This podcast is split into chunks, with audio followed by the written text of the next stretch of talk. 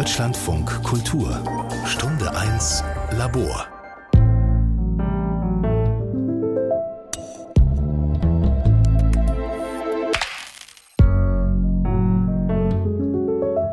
Ich bin Felix Becker, Künstler aus Berlin, und diesen Künstler aus Berlin begleiten wir seit mittlerweile fünf Jahren. Wir haben ihn im März 2018 kennengelernt bei einer Ausstellung in einem Offspace. Da war er Student an der Universität der Künste in Berlin bei Valerie Favre und Thomas Zipp.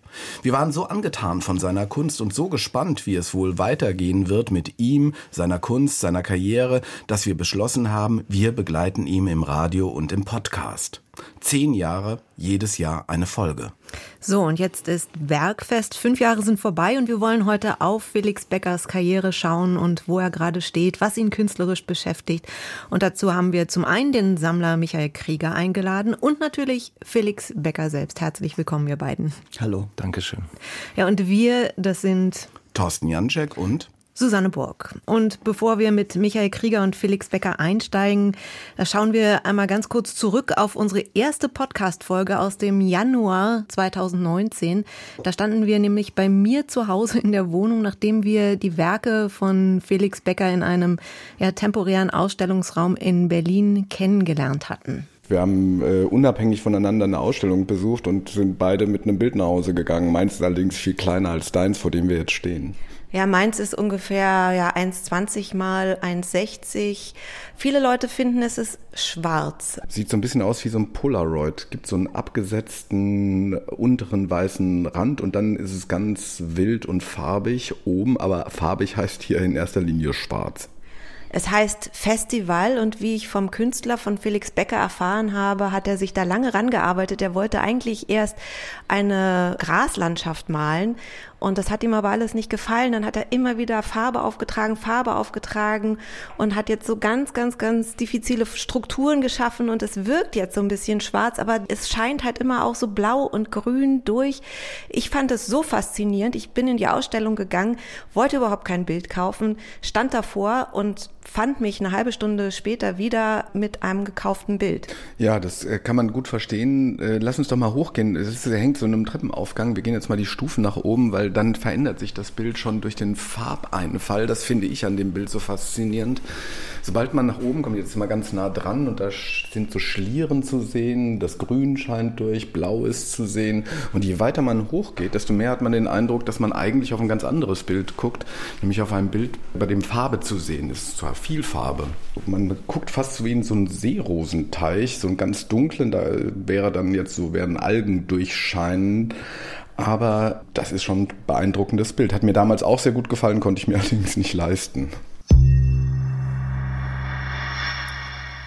Ja, bei mir ist es bislang bei dem einen Bild geblieben. Ich habe damals wirklich komplett aus dem Bauch heraus entschieden. Also unter Umständen ein ganz anderes Vorgehen als bei Michael Krieger. Du sammelst zeitgenössische Kunst, bist unter Krieger Collection auch online bei den sozialen Medien vertreten. Wie bist du auf Felix Becker gestoßen? Ich selbst bin gar nicht auf Felix Becker gestoßen. Das, äh, ich kann mich aber noch erinnern, wie es passierte. Das war im Herbst 2019. Ich bin mit meinem damaligen Partner über die Positions in Berlin gelaufen, über die Kunstmesse am Flughafen Tempelhof. Und äh, wir teilen, haben uns zu der Zeit immer aufgeteilt, um einfach zu gucken, was findet jeder so. Und er kam dann ganz nervös zu mir und meinte, er muss mir unbedingt was zeigen, weil ich war eigentlich schon so ein bisschen drauf und dran, die Messe zu verlassen. Und dann hat er mich zu Bildern geführt, die schwarz waren. Also ich fühle es ein bisschen, was gerade im Einspieler lief und hat mir die gezeigt und wir waren beide Feuer und Flamme sofort dafür. Dann kam der, der Galerist Guido Maus auf mich zu und hat mir dann erzählt, dass das hier Felix Becker ist und er sei auch hier und wir könnten den Künstler auch kennenlernen. Und das haben wir dann auch getan und dann habe ich erst noch nicht zugeschlagen. Ich bin aber am nächsten Tag nochmal auf die Messe und habe aber kein schwarzes, aber ein blaues Bild mitgenommen. Was hast denn du da gekauft dann? Beschreib mal. Das heißt Whole oder beziehungsweise ohne Titel Whole ist der Titel des Bildes und ähm, es ist eine kleinere Arbeit, ich glaube 30 mal 40 Zentimeter und was mich total fasziniert hat, ist, dass die Farbe selbst Teil des Themas ist auf dem Bild. Es ist nämlich zu Karos zusammengeschoben und diese Karos sind nur zu erkennen, weil die Farbe quasi höher ist an der Stelle, also mit Spachtel zusammengeschoben ist und eines dieser Karos ist dann eben wieder ausgekratzt worden, was eben das Whole darstellt. Felix, du guckst die ganze Zeit uns sehr so ein bisschen amüsiert an. Was geht durch deinen Kopf? Erinnerst du dich noch an diese Begegnung? Ja, ich kann mich sehr gut erinnern. Ich bin natürlich glücklich darüber, dass ihr so über die Arbeiten sprecht. Das ist ja nicht normal, es ist nicht äh, selbstverständlich, dass sich mehrere Menschen darauf einigen, dass die Arbeiten was haben, was sie irgendwie beschäftigt und auch erfreut. Ich finde auch sehr schön, wie ihr die Arbeiten beschreibt. Ich mache sie und ich beschreibe sie ja für mich so nicht mit Worten, sondern ich bin der, der sie macht. Und ähm, deswegen ist es ist immer was Schönes zu hören, wie sie beschrieben werden. Und die beide Arbeiten jetzt beschrieben wurden, sind für mich gerade so in dem Punkto das Bild als Fenster in eine Landschaft oder das Bild als Objekt, was mit uns gemeinsam in einem Raum ist oder stattfindet. Beide Arbeiten beziehen sich vor allem so auf dieses Thema, dieses Hin und Her. Wie ist denn dein Umgang mit Sammlern eigentlich? Ähm, bin ich da der richtige Ans Ansprechpartner? Nein, schätzt, schätzt du das, die Sammler zu kennen? Wissen äh, mhm. vielleicht auch manchmal, wo deine Werke hängen und wie sie hängen? Ja, also auf jeden Fall bin ich daran interessiert, Sammler und Sammlerinnen kennenzulernen, den äh, persönlichen Kontakt zu haben. Ich komme auch gerne in die Sammlung und äh, schaue mir an, ob die Werke hängen, wie sie hängen. Teilweise gehe ich auch mal vorbei und mache selber eine Hängung, aber ähm, in dem Fall bei Michael ist alles professionell und Michael kam sogar schon zu mir ins Atelier und hat ein Bild abgeholt. Da muss ich nicht mal einen Transport organisieren. Ja, ist ganz unterschiedlich, aber auch da war ich schon zu Hause und habe seine Sammlung anschauen dürfen. Michael, wie wichtig ist für dich das Verhältnis zum Künstler? Das ist für mich sehr wichtig. Ich habe, als ich, ich sammle seit ungefähr sechs Jahren Kunst und am Anfang habe ich natürlich nur aus Galerien herausgekauft, weil ich auch gar nicht wusste, wie man auf Künstler zugeht. Natürlich habe ich bei Instagram so den ein oder anderen gefolgt und war aber so, dass er irgendwie auch was Heiliges ins Atelier zu dürfen und die Person kennenzulernen, die die Kunst macht. Und das ist mir mittlerweile aber sehr wichtig. Also wenn ich Kunst kaufe, ich kaufe mittlerweile viel langsamer als am Anfang, also sehr viel bewusster Und ich möchte die Person immer kennenlernen, die die Kunst macht, bevor ich wirklich die Entscheidung treffe, dieses Werk kommt jetzt zu mir mit nach Hause. Warum denn? weil ich finde, man hat so einen persönlichen Bezug dazu. Also natürlich, die Sachen hängen bei mir zu Hause an der Wand. Ich lebe mit denen, ich sehe die jeden Tag und für mich ist das sehr wichtig zu wissen, wer steckt denn eigentlich hinter dem Gewerke, was da an der Wand hängt. Wer ist das? Was ist das für eine Person? Finde ich die vielleicht auch sympathisch? Und was ist, wenn ich sie unsympathisch ja, finde? Das hätte ich jetzt gefragt. Genau, was passiert dann? Hätte ich auch gefragt. Das gab's tatsächlich noch nie, muss ich zugeben. Also ich bin gespannt, ob der Moment mal passiert, wenn ich Kunst sammeln gehe und mag die Person dann gar nicht. Äh, ich würde vermuten, dass ich mich, glaube ich, dann dagegen entscheiden würde, das Kunstwerk zu kaufen. Was sind denn die Gründe, die Kunst zu kaufen? Also jetzt im Fall von Felix Becker, ist das auch eine Entscheidung dann aus dem Bauch heraus? Was schätzt du am Werk von Felix Becker? Also was ich schätze, ich, ich habe ja ein paar Bilder von ihm zu Hause. Also es sind insgesamt fünf habe ich selber gekauft und zwei sind dann Weihnachtsgaben von ihm gewesen, die teilweise über Umwege zu mir dann gelangt sind. Und für mich ist es wichtig, wenn ich mich entscheide, Kunst zu kaufen, dann möchte ich meistens nicht nur ein Werk, sondern eben auch die Reise begleiten, die ein Künstler macht. Also das Övre verfolgen und wenn es geht, natürlich auch aus jeder Schaffensphase ein Werk dann in die Sammlung mit aufzunehmen. Wenn es natürlich irgendwann der finanzielle Rahmen nicht mehr erlauben sollte, weil manchmal entschwinden Künstler einem auch finanziell, dann äh, geht es vielleicht nicht mehr weiter, die gemeinsame Reise. Aber man hat zumindest einen gemeinsamen Weg gemacht und das ist ja dann auch Teil meiner Biografie. Wie wichtig, Felix, ist dir das denn, dass Sammlerinnen und Sammler versuchen, auch diesen Weg mit dir zu gehen, auch vielleicht die unterschiedlichen Medien, in denen du arbeitest, zu repräsentieren? Also du, hast, du arbeitest ja nicht nur in Öl auf Leinwand, sondern es gibt Skulpturen, Skulpturen mittlerweile. Es gibt sozusagen fast installative Arbeiten oder nicht fast, sondern völlig installative Arbeiten. Ist dir das wichtig, dass ein Sammler, wenn er denn in, wirklich ein Sammler von dir ist, dann auch in, mit unterschiedlichen Medien zu tun hat? Oder sagst du, ist mir eigentlich wurscht? Also die Entscheidung überlasse ich da den Sammler und Sammlerinnen. Es ist für mich natürlich schön, wenn sich jemand entscheidet, über einen Zeitraum oder vielleicht sogar in einen unbestimmten Zeitraum mit mir zusammen zu oder mich zu begleiten und mich zu beobachten und immer mal wieder auch was zu erwerben. Das ist ja auch Grundvoraussetzung für meine Existenz als Künstler. Und äh, so diese Etappen ist aber ja, glaube ich, eine Definition, die auch alle so für sich dann selbst entscheiden, wann ist jetzt ein besonderer Bruch in der Arbeit, wann verändert sich sehr stark was. Das, das mag ich ganz anders empfinden als du, Michael. Und insofern ist da auch der Austausch interessant. Also wann sagst du, jetzt ist für mich hier was ganz Neues drin? Und ich sage, ja, aber es waren doch schon fünf Schritte dazwischen oder irgendwie so. Aber das ist so dieser Austausch, der da äh, an der Stelle auch für mich total wichtig ist. Michael Krieger, wie passt denn Felix Becker in deine Sammlung? Also ich würde sagen, dass Felix fast ein Zentrum bildet meiner Sammlung. Also alle Werke, die ich sonst habe, kreisen so ein bisschen um ihn herum und um die Sachen, die ich von ihm habe, weil er sehr stark festlegt, wie mein Geschmack sich manifestiert hat. Am Anfang war das sehr viel mehr durcheinander, viel farbiger und durch Felix kam eine Klarheit rein, eine Einfachheit auch der Dinge, die nach wie vor auch bei anderen Künstlern, die ich sammle, sichtbar wird.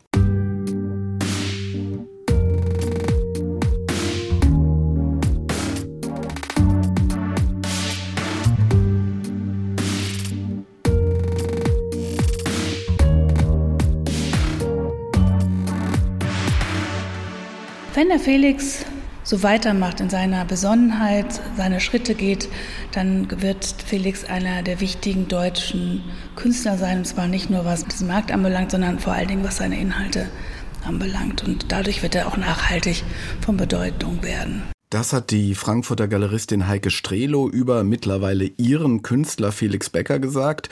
Und zwar in unserer Folge 2 vor drei Jahren. Felix, wenn man sowas hört, ist damit auch dann eine Erwartung verbunden? Entsteht dann auch sowas wie ein Druck? Gar nicht.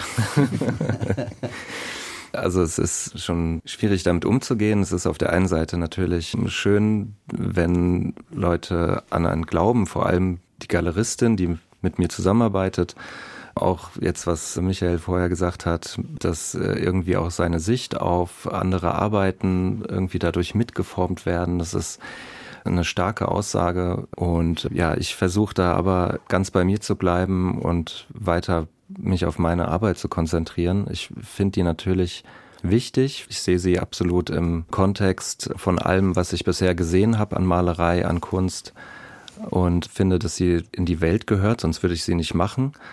Aber jetzt mit diesen Worten, da kann ich jetzt nicht sagen, ja, jawohl, ich hiss jetzt irgendwie meine Flaggen und, und zieh mit. So, das ist die Einschätzung von jedem Einzelnen und da kann ich jetzt gar nicht weiter was zu sagen. Vielleicht kann Michael Krieger dazu was sagen. Wie klingt das aus deiner Perspektive als Sammler? Also ich kenne auch Heike mittlerweile sehr gut, weil ich sie auch über Felix kennengelernt habe und sich da auch eine Freundschaft zur Galeristin entwickelt hat. Und äh, ich würde den Satz voll unterstreichen, den sie gesagt hat. Ob ich ihn vor drei Jahren schon gesagt hätte, weiß ich nicht. Das erste Werk ist ja vor vier Jahren in meine Sammlung gekommen. Ich würde es aber auf jeden Fall heute unterstreichen und ich hoffe natürlich, dass ich diesen Weg auch noch weiter mitgehen kann und sehe, wie sich das so entwickelt und äh, habe natürlich auch Wünsche und die ich an Felix und seine Arbeit richte. Zum Beispiel, dass es vielleicht irgendwann mal eine große Museumsausstellung gibt für ihn.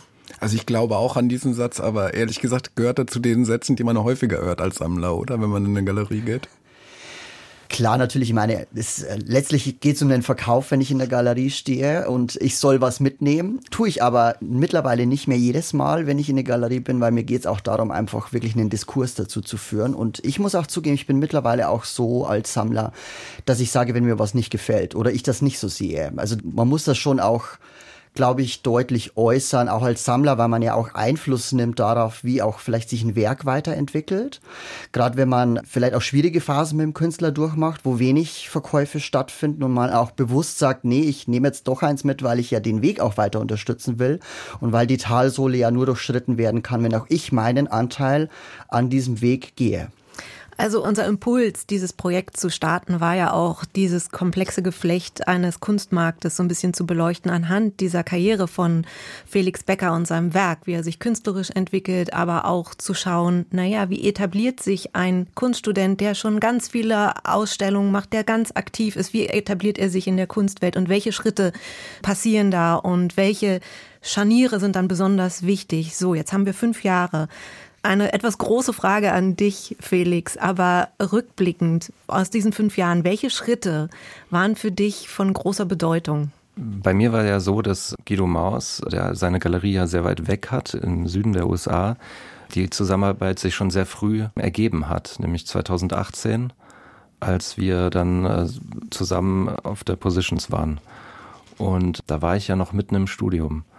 Das war aber schon ein sehr, sehr großer Schritt nach draußen. Die Aufmerksamkeit, die ich dann auf der Messe bekommen habe, war völlig ungewohnt. Es gab auf einmal Anfragen, dass ich in das kleine Text über meine Arbeit in Zeitschriften abgedruckt werden.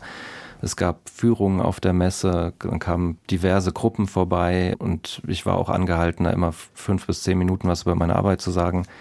Also es war von heute auf morgen eine unglaubliche Aufmerksamkeit da die einerseits durch die Zusammenarbeit mit Guido zustande gekommen ist und auf der anderen Seite auch durch diese Plattform der Messe.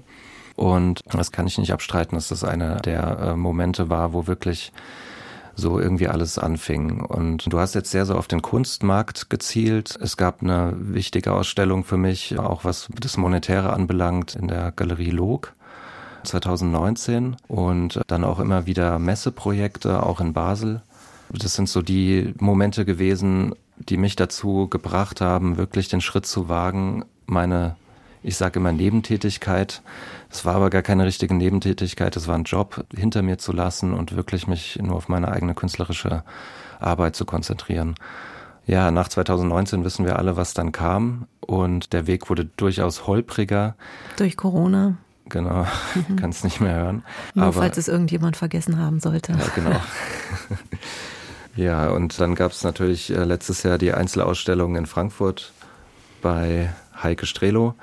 Das sind schon die Punkte, die mir jetzt spontan einfallen bei der Frage. Michael, wie gehst denn du als Sammler mit so einer Karriere dann um, wenn du sagst, okay, ich habe da einen Künstler entdeckt für mich, ja, und ähm, den verfolge ich natürlich als Sammler dann eben auch an Stationen, an denen die jetzt nicht unbedingt bei mir vor der Haustür liegen.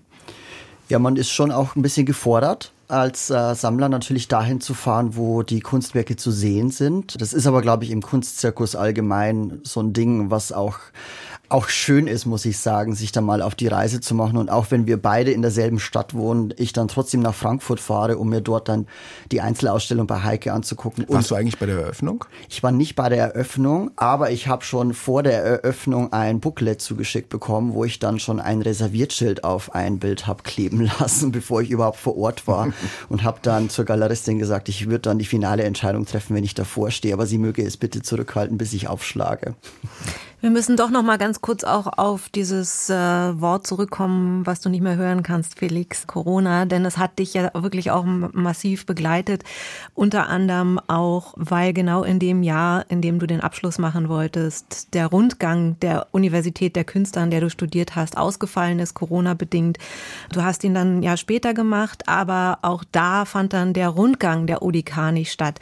Ihr habt in einer Eigeninitiative ein paar Absolventinnen ein eine eigene Ausstellung organisiert. Seitdem warst du aber auch schon wieder bei den stattfindenden Rundgängen der Universität der Künste.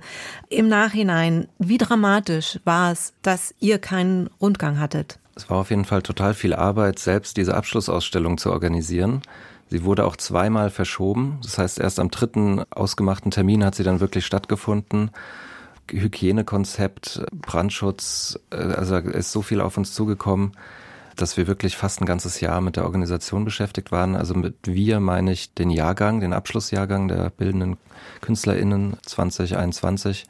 Das fand dann in einem ehemaligen Kühlhaus statt, ne? In, genau. in Berlin äh, am Gleisdreieckpark. Richtig, ja.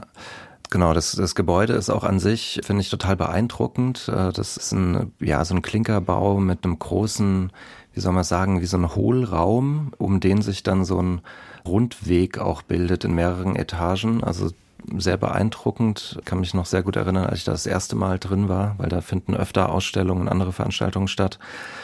Ich habe mich auch total gefreut auf die Ausstellung, muss aber im Nachhinein sagen, dass ich dann den Raum gar nicht so geeignet fand für eine Ausstellung von eben diesen Arbeiten, die wir hatten. Also ich denke, der ist eher für Installationen oder Performances geeignet, aber jetzt für Malerei zum Beispiel oder für filigrane Zeichnungen ist es weniger geeignet, auch wegen diesen massiven Backsteinwänden, wegen dieser Weite, die der Raum auch irgendwie, diese merkwürdige Weite, die der Raum in sich trägt. Und deshalb, also es war auch von unserem Jahrgang fast niemand mit der Dokumentation, also mit den Fotos der Ausstellung dann zufrieden, obwohl ein total toller Fotograf die gemacht hat mit einem unheimlichen Aufwand und auch mit, würde ich sagen, bestem Können. Also es ist so nicht so ganz rund gelaufen. Und das ist natürlich schade, wenn man gerade auch so viel Aufwand nochmal. Also man muss sich das auch vorstellen, wir haben ja unsere Abschlussarbeit gemacht und dann plus noch diese ganze Orga, was ja normalerweise Abschlussjahrgänge jetzt nicht vor der Nase haben. War denn aber der Rundgang an der Universität der Künste, also sozusagen der, der Klassiker eigentlich des sich Zeigens in einer Öffentlichkeit, der entgangene Rundgang, hast du das als schmerzhaften Verlust erlebt? Weil wir jetzt, jetzt hast du über die sozusagen Alternative, die ihr euch selbst gebaut habt, erzählt. Also ich persönlich finde den Rundgang an der UDK einfach super. Ich bin total gerne da. Ich, wenn ich kann, gehe ich auch jetzt noch hin. Es sind ja auch noch einige dort, die ich kenne, also die dort noch studieren. Ja, ist schon so ein kleiner Schmerz ist schon da. Also es gibt auch Kommilitonen oder ehemalige Kommilitoninnen von mir, die sagen, der Rundgang, es ist einfach nur Party oder da geht es gar nicht so sehr um die Kunst oder der ist nicht so wichtig. Man hört einiges über diesen Rundgang, aber ich, ich halte ihn immer noch für ein sehr gutes Mittel, um auch die eigene Arbeit in einem wirklich happening-artigen großen, ich finde, das ist auch ein bisschen wie ein Festival, zu präsentieren. Man ist natürlich auch als Präsentierender, also als Künstler, Künstlerin in dem Fall dann gefordert, irgendwie so dieses Party-eske zusammenzudenken mit, ich präsentiere meine eigene Arbeit neben irgendwie tausend anderen Positionen. Also ja, ich glaube, man hört raus, dass ich schon auch gerne da meine Abschlussarbeit gezeigt hätte. Ja. Michael Krieger, der Rundgang der Universität der Künste, wie wichtig ist der für dich als Sammler? Der ist für mich sehr wichtig als Sammler. Also ich bin da auch jedes Jahr dort und finde das wirklich ganz großartig, Künstlerinnen und Künstler in unterschiedlichen Stadien ihres Studiums kennenzulernen. Und man sieht ja auch dann den Progress über die Jahre hinweg. Also ich kann mich da auch an Positionen erinnern, die am Anfang, wo ich mir dachte, Gottes Willen, was ist, soll, soll das sein? Ich verstehe es nicht.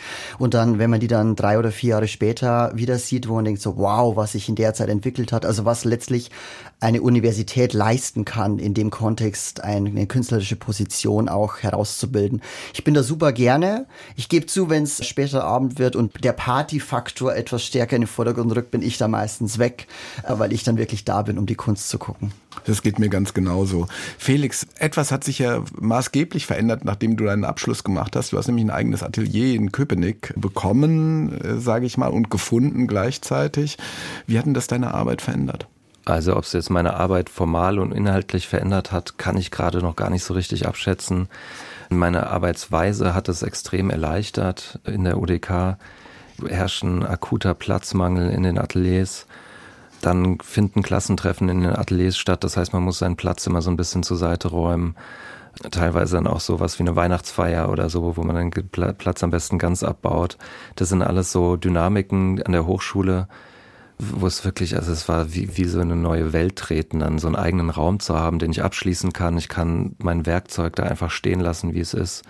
Also ne, sowas, was gerne mal irgendwie aus Versehen in der, in der eigenen Tasche landet an der Hochschule. Und das ist natürlich eine, eine unheimliche Erleichterung, die mir dazu kam. Und ansonsten vom Standort her ist Köpenick ganz anders als jetzt da an der Hardenbergstraße in der Nähe des Zoologischen Gartens oder des Bahnhofs auch. Es ist nicht mehr so rough, es ist nicht mehr so viel los und es ist so ein bisschen verschlafener, aber für die Konzentration an der eigenen Arbeit gar nicht so schlecht.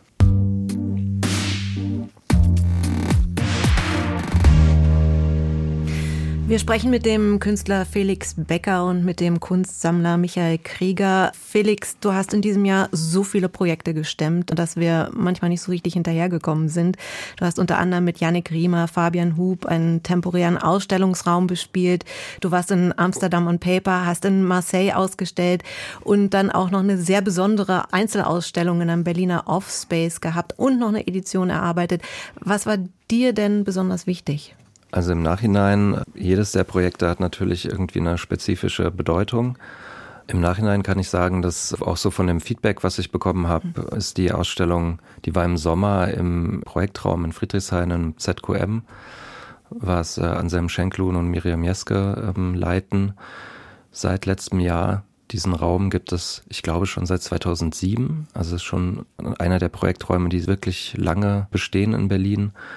Und es ist ein Raum, bei dem seit wirklich seit ich ihn kenne, also ich habe ihn schon vor einigen Jahren kennengelernt, die Forderung an die Ausstellenden besteht, dass sie wirklich ortsspezifisch arbeiten.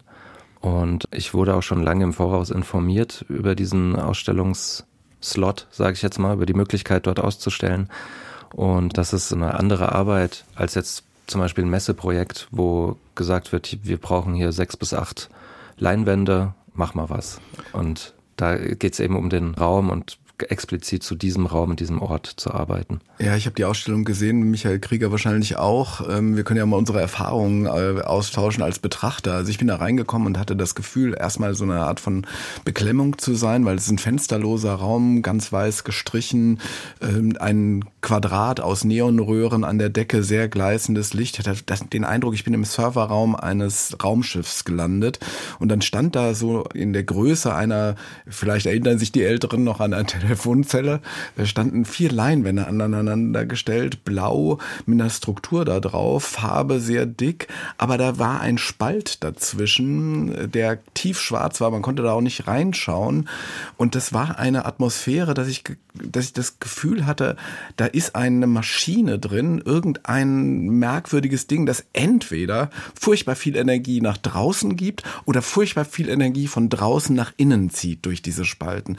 Und ich hatte eine, eine total intensive Kunstwahrnehmung in dieser kurzen Zeit, in der ich da drin war.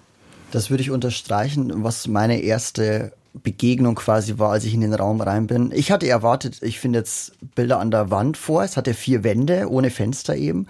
Und ich war, ich weiß nicht wieso, aber sofort an Stanley Kubricks 2001 Odyssey im Weltall erinnert und dass das Hell ist, der vor mir steht. Also dieser Rechner, der dann die Menschen tötet irgendwie. Was ich sehr spannend fand bei der Arbeit ist, wenn man um sie herumläuft, dass einmal auch die Tür verschwindet.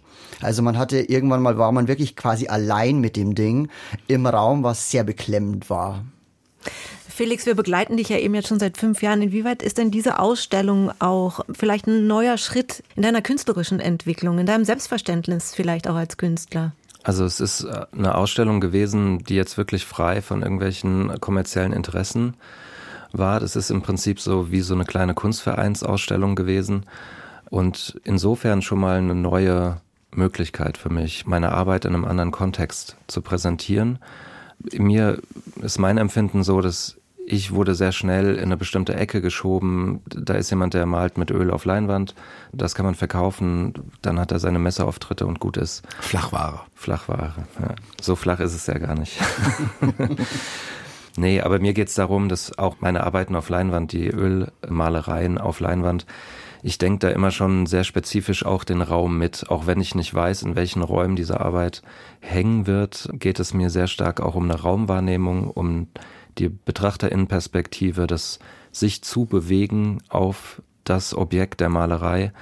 Und das konnte ich jetzt in dem Raum, in dem ZQM, nochmal auf die Spitze treiben, indem ich was schaff, geschaffen habe oder das war meine Absicht, etwas zu schaffen, wo sich der Betrachter auch wirklich drum herum bewegen kann. Also ich hatte schon seit langem so die, die Idee einer Malereisäule und hatte aber eigentlich nie die Möglichkeit oder so den Anlass, das wirklich mal umzusetzen.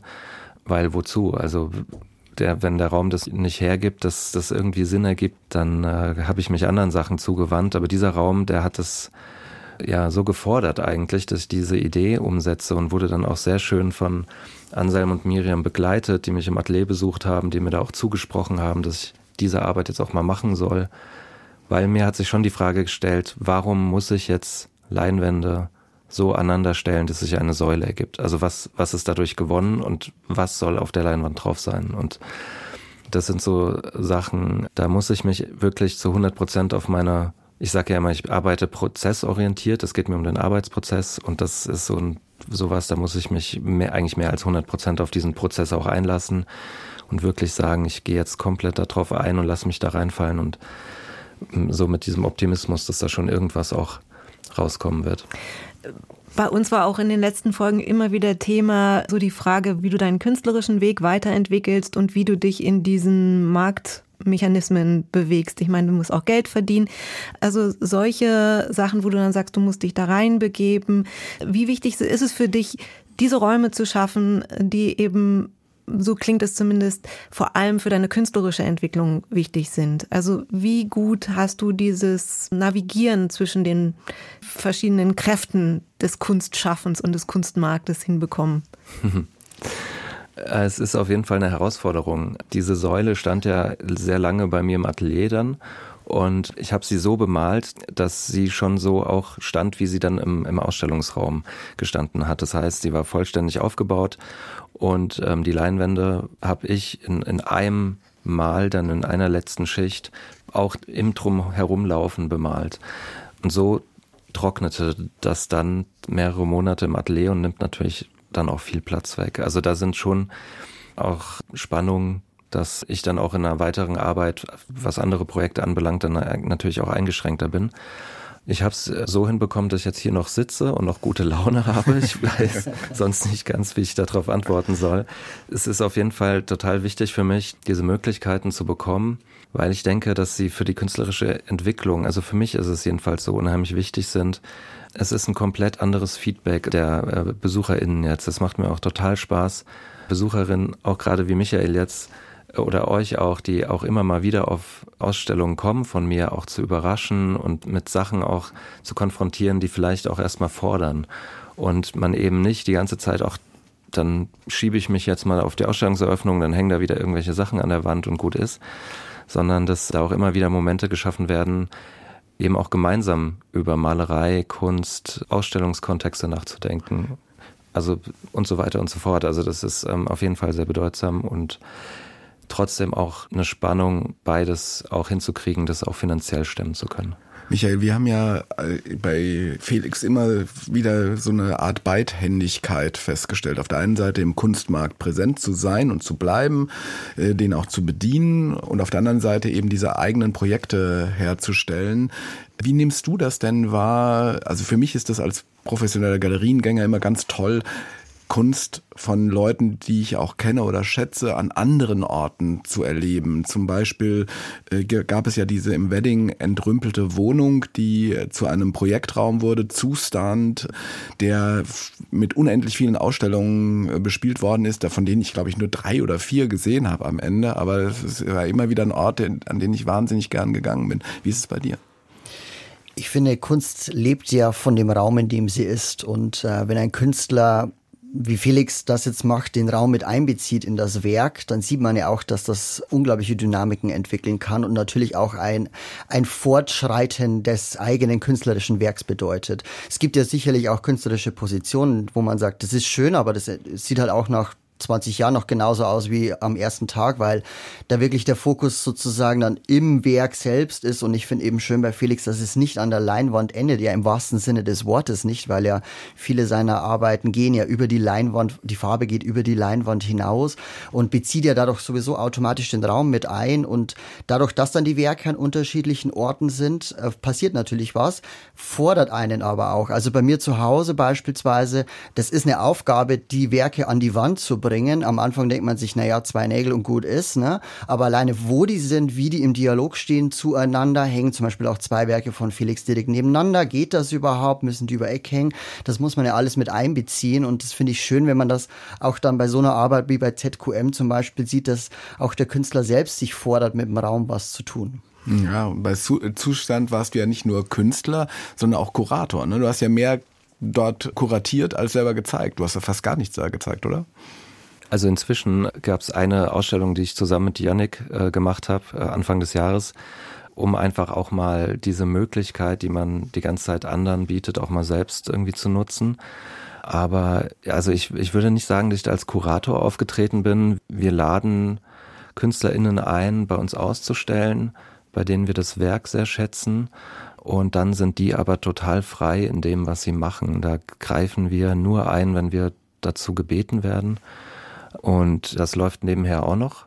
Aber es ist unheimlich bereichernd, die verschiedenen Umsetzungen bei uns zu sehen, wie auch die Künstlerinnen darauf reagieren, dass sie jetzt auch unglaublich frei sind in dem, was sie jetzt machen. Die können eine Ausstellung machen, weil sie gerade Geld brauchen und eher verkaufbare Arbeiten zeigen. Die können aber auch sagen, wir hatten irgendwie einen Baumstamm, der durch eine Wand gesteckt wurde, mussten wir einen Durchbruch machen. Wir hatten eine Ausstellung von einem Künstler mit Down-Syndrom. Wir hatten ein Happening, die Hammer-Show, organisiert von Studio Hütte wo an einem Abend irgendwie, ich glaube, 90 oder 100 Leute anfingen gleichzeitig in diesem Raum Nägel in die Wand zu schlagen und irgendwelche Sachen aufzuhängen. Also natürlich erst in erster Linie ihre eigenen Arbeiten, aber ich glaube, da hingen auch noch ein paar andere Sachen.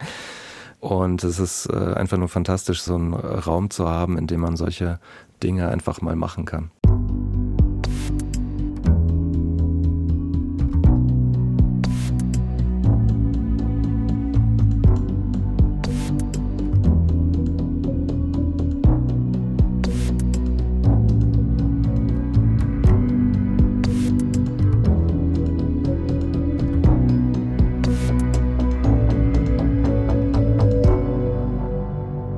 Wollen auch so ein bisschen nochmal auf den Kunstmarkt schauen und die Galeristin Heike Strelo, also deine Galeristin, die hat bei uns hier 2020 gesagt, der Kunstmarkt ist ein sehr komplexes Gebilde und wenn man mit mir da unterwegs ist, merkt man zum einen, wie hart es ist, heute Kunst auch in den kleineren und mittleren Bereichen zu verkaufen. Es ist ein großer Boom da für die teuren Arbeiten, die schon ihren Wert haben, mit denen man ja letztlich auch schon zur Bank gehen kann und dafür Kredite bekommt.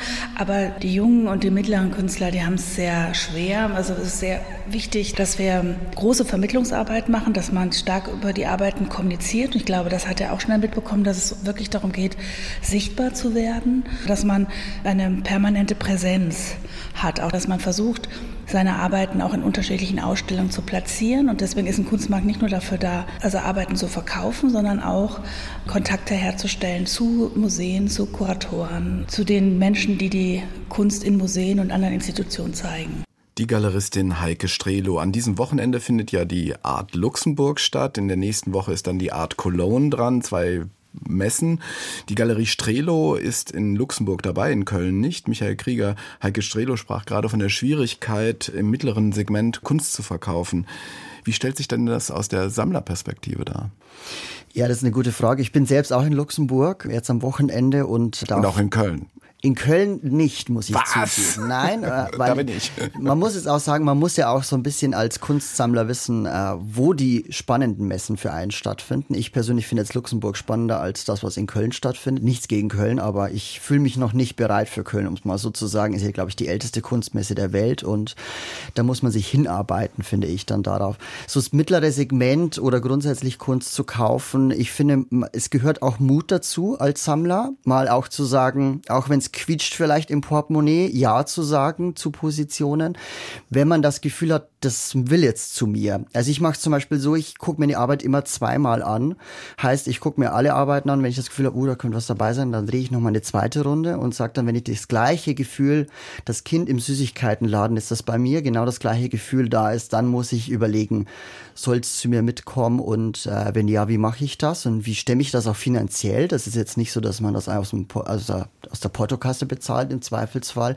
Und ich finde, es gehört für mich dazu, was Heike auch gesagt hat, dass man in den Austausch über die Arbeit kommt. Weil erst wenn die Arbeit anfängt zu sprechen zu mir, und das passiert ganz häufig über die Vermittlungsarbeit, dann bin ich ja in einem Dialog, den ich ja auch dann später noch fortführen kann, wenn sie bei mir zu Hause an der Wand ist. Aber wie gesagt, für mich gehört manchmal Mut dazu und auch das Überwinden von vielleicht einem möglichen Scheitern. Weil ich kann ja auch sagen, war spannend zu sehen, aber jetzt gehe ich wieder und ärgere mich dann im Nachhinein. Also muss ich das, das potenzielle Scheitern auch überwinden bei mir selber. Felix, das klingt jetzt auch wirklich sehr nach Finanzsprechen, mittleres Segment. Kannst du damit überhaupt irgendwas anfangen? Ja, ich habe schon eine Vorstellung, was damit gemeint ist. Also ich, ähm, ich gehe ja auch auf Ausstellungen in anderen Galerien, die in, in, in sogenannten anderen Segmenten verkaufen. Da stehen ja wie eine, bei einer Ausstellung bei mir auch manchmal oder meistens einfach die Preise auf der Preisliste und die sind dann halt, da sind halt noch ein paar Nullen hinten dran. Von daher habe ich schon eine Vorstellung, was damit gemeint ist. Aber findest du dich da wieder? Ist das okay für dich? Dass es bei mir nicht der Fall ist, oder was meinst du? Nein, dass du, dass du so einsortiert wirst, der Künstler im mittleren Segment. Ach so, oh, vielleicht bin ich da auch schon glatt geschliffen genug, das einfach anzunehmen. Ich bin ja jetzt schon ein paar Jährchen einfach auch so mit dabei und verfolge so Galerieausstellungen, Kunstmessen und der Art. Und da fängt man, glaube ich, irgendwann an, das auch einfach anzunehmen. Ich habe mir von Anfang an Mühe gegeben, bei meinen Arbeiten Preise zu gestalten, mit denen ich selber mich gut fühle. Und die trotzdem nicht so hergeschenkt wirken. Also ich habe überhaupt nicht die Absicht, hier besonders teuer zu werden oder ähm, viel Geld zu machen damit. Ich möchte natürlich, wenn möglich, gut leben davon. Aber es geht mir auch darum, irgendwie einen, einen, möglichst ehrlichen Preis aufzurufen. Und dann ist natürlich die Frage, was ist, was ist das, was, was jetzt ehrlich heißt und angemessen. Äh, es gibt da ja so, so ein paar Regeln, die auch komisch unbekannt sind. Also Malerei wird ja Höhe plus Breite mal ein Faktor. Das ist dann der Nettopreis. Und Künstler wissen den Faktor vor allen Dingen. Und du musst als Künstlerin musst du dir selber quasi diesen Faktor geben oder beziehungsweise irgendwann, wenn, wenn du es nicht machst, macht das vielleicht irgendwann eine Galerie. Ähm, und dann kriegt man, das ist wie so ein Prädikat, was man dann bekommt. Aber es gibt so diese grobe Regel, dass wenn man an der Hochschule Kunst studiert hat, dass man dann schon mal Faktor 10 hat. Das ist so eine ganz grobe Regel. Und ansonsten ist, ist dieser Faktor, ja, es hat was zu tun mit, wo hat man schon ausgestellt, regional, national, international, hat man schon Galerieausstellungen, Einzelausstellungen, institutionelle Ausstellungen, in was für Sammlungen ist man vertreten und, und, und. Und trotzdem ist dieser Faktor, glaube ich, immer auch irgendwie kommt ein Teil auch immer so aus dem Bauch. Mhm. Bleiben wir mal ein bisschen nochmal bei dieser ökonomischen Seite und mittleres Segment. Ich finde das total interessant, weil wenn man sich den Art Market Report aus dem letzten Jahr anschaut, ist der im Grunde genommen wieder sofort auf dem gleichen Stand wie Corona, aber die Gewichte haben sich wahnsinnig deutlich verschoben. In der Corona-Zeit haben vor allen Dingen auch das mittlere Segment ganz viel gekauft, weil die erstens ihre Künstler unterstützen wollen, die sie ja oft kennen. Zweitens, weil die nicht in Urlaub fahren konnten und andere Kosten weggefallen sind. Jetzt fahren sie alle wieder in Urlaub, haben höhere Energiekosten, die Weltläufe äh, betreffen treffen tatsächlich dieses mittlere Segment. Michael, spürst du was erstens bei dir selbst, du hast ja eben selber gesagt, manchmal klemmt es im Portemonnaie. Ähm, zweitens aber auch in dem Umfeld, in dem du Sammlerinnen und Sammler kennst. Also ich nehme das deutlich wahr, dass da weniger im Moment äh, Variabilität steht. Ich würde das unterstreichen. Ich habe während der Pandemie zu viel Kunst gekauft wie noch nie in meinem Leben, weil man eben nicht in den Urlaub gefahren ist und das Geld für was anderes zur Verfügung stand. Jetzt ist man wieder unterwegs und kauft weniger. Jetzt ist man eher auf den Kunstmessen in Basel und wo sie überall stattfinden unterwegs und kauft aber nicht mehr. Man guckt nur noch aktuell. Du traust dir Basel zu, aber Köln nicht? Nein, in Basel gibt's ja nicht nur die Art Basel, sondern auch die Volta, die dann eher wieder mein Segment anspricht. Also auch da gibt's ja das mittlere Segment, über das wir gerade sprechen. Ich merke das schon, dass man zurückhaltender ist. Ich merke es auch von Sammlerfreunden, dass sie zurückhaltender sind aktuell beim Kaufen. Ich glaube, das ist aber mit einfach auch den grundsätzlichen ökonomischen Umständen, in denen wir uns derzeit befinden. Es ist viel Unsicherheit unterwegs und dadurch ist man, glaube ich, zurückhaltender. Was aber auch, ich meine, unter Corona waren wir auch zurückhaltend am Anfang und dann hat sich plötzlich entwickelt, dass alle auf die Kunst gegangen sind, um, weil man es zu Hause auch schön haben wollte. Das kann ja sein, dass das ein Faktor ist, der vielleicht wiederkommt. Felix, merkst du was? Also ich äh, würde das unterstreichen. Es war ja am Anfang, haben wir auch drüber gesprochen, Corona, Zusammenbruch des Kunstmarktes. Im Laufe dieser Pandemie hat sich dann eigentlich herausgestellt, dass, also genau das, was ihr eben gesagt habt, dass da Geld irgendwie auch übrig war, um eben mal den einen oder anderen Kauf mehr zu tätigen. Ich hatte blöderweise nicht die richtigen Projekte zu der Zeit, die irgendwie jetzt dafür gesorgt haben, dass ich da irgendwie mir jetzt ein Nest draus bauen konnte. Aber ich habe das schon auch beobachtet und es gab ja für freischaffende KünstlerInnen auch die Corona-Hilfen, die über den Stiftung Kunstfonds auch verteilt wurden. Und ja, das ist jetzt das erste Jahr ohne Corona-Hilfen. Die Corona gibt's zwar noch, aber so diese Einschränkungen sind nicht mehr da. Und ähm, ich habe schon so das Gefühl, so jetzt gerade ist eigentlich wieder so die Realität da. Vorher war man irgendwie in so einer merkwürdigen Blase. Was bietet dir denn die Realität jetzt in der Zukunft? Jetzt in der Zukunft? jetzt und in jetzt. der Zukunft. naja, es ist, ähm, es ist schon ein tougher Job, den ich mir da angelacht habe. Aber äh, ich bin trotzdem total erfreut und ähm, auch bestärkt darin, weil es immer wieder auch Interesse gibt, total positives Feedback und auch immer wieder den ein oder anderen Verkauf. Momentan spielt sich das alles im bestimmten Segment ab, aber ähm, das, ich denke, da gibt es auch wieder andere Zeiten. Und wo, wovon ich auch total überzeugt bin, dass man einfach auch dranbleiben muss, dass man sich nicht so schnell unterkriegen lassen sollte oder einschüchtern lassen sollte, auch wenn es mal irgendwie eine Hängephase gibt, sondern wirklich an sich glauben. Und ich denke, das Beste ist immer auf die eigene Arbeit zu gucken. Heiko Strelo hat genau diese Punkte auch erwähnt. Sie hat auch erwähnt, eben Kontakte knüpfen, auch Kontakte zu Museen knüpfen. Was müsste denn jetzt, wenn es nach deinem Wunsch ginge, passieren als nächster Schritt? Also mein Wunschzettel ist groß. ähm, da, da kann einiges passieren. Also was, was ich schön fände, wenn es die Möglichkeit zur Einzelausstellung, also ich bin nicht in der Lage, fünf Einzelausstellungen im Jahr zu machen, also momentan noch nicht. Das, dazu bräuchte ich eine, eine, andere Basis, ein anderes Atelier, ähm, aber so die eine oder andere Einzelausstellung, vielleicht auch institutionell, die eine oder andere Zusammenarbeit mit, mit einer Galerie, mit der ich noch nicht zusammengearbeitet habe, da bin ich echt für vieles offen. Ich bin auch immer interessiert an interdisziplinären Projekten. Ich hatte das Glück, dieses Jahr ähm, mit ähm, Rüdiger Wenk, sogenannt Phonoschrank, zusammenzuarbeiten. Wir haben zwei Veranstaltungen in der Humboldt-Universität gemacht, wo er mit seinem Modularsystem zu einer meiner Arbeiten gespielt hat. Jetzt würde er das Wort spielen äh, wahrscheinlich kritisieren, aber performt. performt. Genau, danke, Thorsten. Und beim Einmalen waren auch zwei Musiker dabei, eine Jazz-Trompete, Lars Töpperwien und einer von den Berliner Philharmonikern mit dem Horn, äh, Thomas Mittler. Und das sind so Projekte, die auch einfach nochmal einen ganz anderen Spin reingeben, mich zu ganz anderem Denken auch anregen. Ähm, und ich denke, das ist so die Nahrung, die, die man braucht. Das ist nicht einfach nur immer Geld und Verkäufe, sondern es ist auch einfach dieser Gesamtkontext und was sind das für Leute, die mich ansprechen. Ich finde das total fantastisch, dass es auch so in diese Klang- und Musikrichtung gegangen ist. Kann ich bestätigen. Ich war ja bei der letzten Veranstaltung jetzt gerade erst letzte Woche, nee, diese Woche war es. Ne? Diese Woche war ich dabei. Ähm, das war sehr spannend und ich fand jetzt auch mit der ähm, Arbeit, im, über die wir vorhin gesprochen haben, in diesem Projektraum ZK, ZQM, äh, fand ich, dass das nochmal eine ganz starke Richtung in, in eine andere Welt, also in die institutionelle Welt der Kunst, ähm, dir geboten hat. Wird das wahrgenommen? Hast du den Eindruck, dass da Leute auch sind, die jetzt so denken, ah, da gibt's was oder das, du kannst ja auch dokumentieren, du hast ja Soundaufnahmen äh, davon und so weiter und so weiter.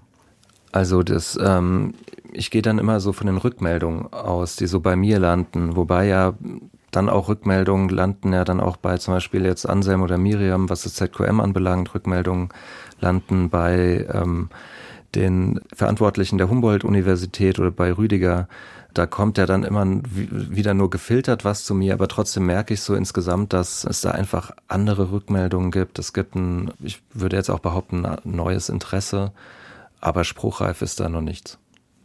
Felix, wie beurteilst du denn die Entwicklung Berlins als Kunststandort? Also wie aufgehoben fühlst du dich hier und wie viel schwieriger ist es auch gleichzeitig geworden, in einer Stadt zu arbeiten, die, bei der einfach die Mieten so unglaublich explodieren?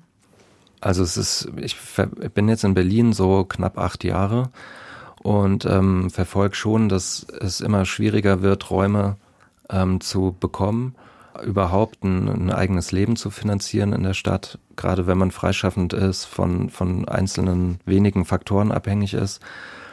Wir haben eben das Glück mit, mit Fabi und Yannick, dass wir diesen, diesen Fabian Raum, Hub. Fabian Hub und Yannick Riemer, genau, ähm, dass wir diesen Raum in, im Wedding bekommen haben. Das ist aber eigentlich gegenläufig zu allem, was sonst gerade passiert. Das kriegen wir auch andauernd gesagt. Das ist ja hier wie früher, so wie, wie Berlin irgendwie vor 15 Jahren. Das ist jetzt so, aber eben, es gibt immer mal wieder so, so Dinge, die dann doch möglich sind. Das war jetzt auch ein, man muss wieder sagen, Kunstfestival im, im August, äh, Dragona, wo ich auch eine kleine Beteiligung hatte. Und das wird im nächsten Jahr wieder stattfinden. Das ist einfach mitten in Kreuzberg am Mehringdamm, dieses ehemalige Dragoner-Areal. Und äh, da sind riesige Flächen, die jetzt momentan gerade noch bespielt werden können. Da soll dann natürlich auch wieder eine, eine Großbaustelle rein und irgendwelche ähm, Wohnblocks hochgezogen werden. Ähm, aber das ist wirklich auch ein sehr umkämpftes Areal, wo auch eine, ein Kollektiv sich dafür einsetzt, dass da nämlich nicht einfach irgendwas hochgezogen wird, sondern dann schon auch im Austausch mit den Leuten, die dort auch aktuell drumherum wohnen, da eben was zusammen gemacht wird. Und das sind so, so Dinge, die, ähm, da merkt man dann schon, dass Berlin noch nicht fertig ist. Ne? Also es ist immer noch dieses Berlin, was sich andauernd irgendwie wieder neu bildet und äh, da entstehen auch immer wieder Nischen, in die man reingehen kann. Ich finde also die Stadt nach wie vor interessant. Ähm, es passiert auch viel, also ich finde so diesen, diese ganze Sache um die A100 finde ich total bescheuert. Ähm, das ist mein Standpunkt. Da wird, wird Raum genommen für was, was niemand braucht, was nicht mehr in die Zeit gehört, äh, wird wichtiger Raum genommen, ähm, der gerade auch in, in, aktuellen politischen Verhältnissen. Das ist der Ausbau der Stadt und äh, Autobahn für die Leute, die nicht in ja, Berlin sind. Genau. Ja, denn genau, es ist so. eine Gegend, genau muss man vielleicht auch sagen, wo gerade unglaublich viel passiert. Da wird eine Hochschule gebaut, da wird ein, da passiert von der Kunstszene sehr, sehr viel. Also eine Hochschule für populäre Kunst und so weiter. Ja, und ich denke auch, dass aber auch die Clubs, die dort sind, mhm. ähm, die, das sind ja nicht einfach nur Party-Locations, sondern das sind auch, die, die beteiligen sich auch im politischen Diskurs. Das, das kann man nicht einfach wegfegen. Und ähm, da passieren Dinge, die ich, also die ich ganz, da sehe ich schwarz für, für Berlin als Standort. Aber äh, es, also es gibt immer noch sehr, sehr viel Gutes. Es ist auch schön, dass zum Beispiel Michael als Sammler ist ja hier in Berlin. Es gibt einige Personen, die mich hier auch in der Stadt unterstützen, wo einfach so eine direkte Nähe auch gut ist, wenn man sie hat. Und den Raum gibt es übrigens immer noch, den Zustand, also ist immer noch nicht zu Ende. Auch, Wirklich? Das ja. ist ja immer nur kurzfristig. Ähm, genau. Also es wird immer wieder heraufbeschworen, das Ende, aber es ist noch, äh, haben wir ihn und nächste Woche ist auch wieder eine Ausstellungseröffnung.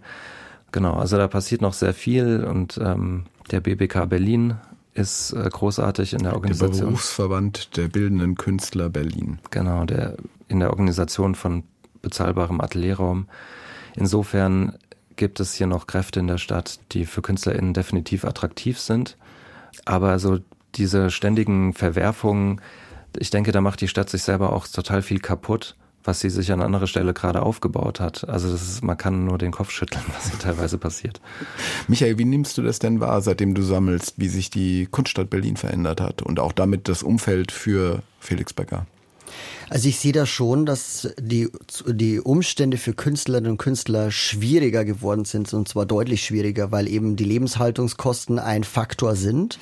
Es sind, haben auch Künstler, die ich kenne, die Stadt verlassen, weil sie sich woanders besser aufgehoben fühlen und ich finde, das ist für das, was Berlin auszeichnet, eben diese Szene zu haben und eigentlich das Zentrum auch der Kunstszene Deutschlands zu sein, weil hier einfach eine Vielfalt vorhanden ist, die einmalig ist meines Erachtens.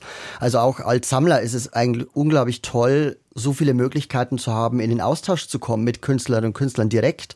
In anderen Städten habe ich nur Galeristen vor mir sitzen, mit denen ich mich über Kunst unterhalten kann, weil die Künstlerinnen und Künstler woanders wohnen. Und in Berlin hat man das, hat man den direkten Austausch, was mir sehr wichtig ist. Was erwartest du denn oder was hoffst du für Felix im nächsten Jahr? Bis zu unserer nächsten Folge. Bis zur nächsten Folge. Also ich, äh, ich erwarte grundsätzlich wenig, weil ich immer überrascht werden möchte. Und zwar im positiven Sinne, weil ich äh, mir grundsätzlich, ich gucke mir die ich gucke mir einfach an, was passiert und äh, verfolge den Weg, der unterwegs ist. Und auch ich als Sammler tue natürlich mein Übriges dazu, ihn zu vermarkten und zu tun. Meine Sammlung ist ja öffentlich zugänglich, äh, kann sich jeder angucken, die Bilder von Felix, der das möchte. Und ähm, hoffe da vielleicht auch einen Beitrag leisten zu können, diese Entwicklung mit weiter anzustoßen. Stichwort institutionell ist ein paar Mal jetzt gefallen. Und das würde ich mir natürlich wünschen, auch wenn ich es, wie gesagt, nicht mit einer Erwartungshaltung verbinden würde. Ich würde mich sehr darüber freuen, einfach wieder mehr Kunst von ihm zu sehen. Es gibt ja viele Gelegenheiten dazu. Felix, und wie blickst du aufs Jahr 2024? Also erstmal wird es ein paar kleinere Projekte geben, hier und da, auch in Berlin. Äh, von daher kannst du dich, glaube ich, freuen, Michael. Es wird ein bisschen was zu sehen geben. Ja, also es ist so von, von der zeitlichen Gestaltung ist alles eigentlich gerade ganz gut. Und äh, ich freue mich. Wir freuen uns auch der Künstler Felix Becker. Wir begleiten ihn seit fünf Jahren in unserer Langzeitbeobachtung. Auf zehn Jahre ist das Projekt angelegt. Jetzt war also quasi bergfest. Ähm, wir haben auf die vergangenen fünf Jahre unter anderem auch zurückgeblickt. Und wir bedanken uns natürlich bei unseren beiden äh, Gästen, bei Felix Becker, dem Künstler und dem Kunstsammler Michael Krieger. Vielen Dank. Dankeschön. Danke. Und wir, das sind Thorsten Janczek und Susanne Burg. Deutschlandfunk Kultur. Das Feuilleton im Radio.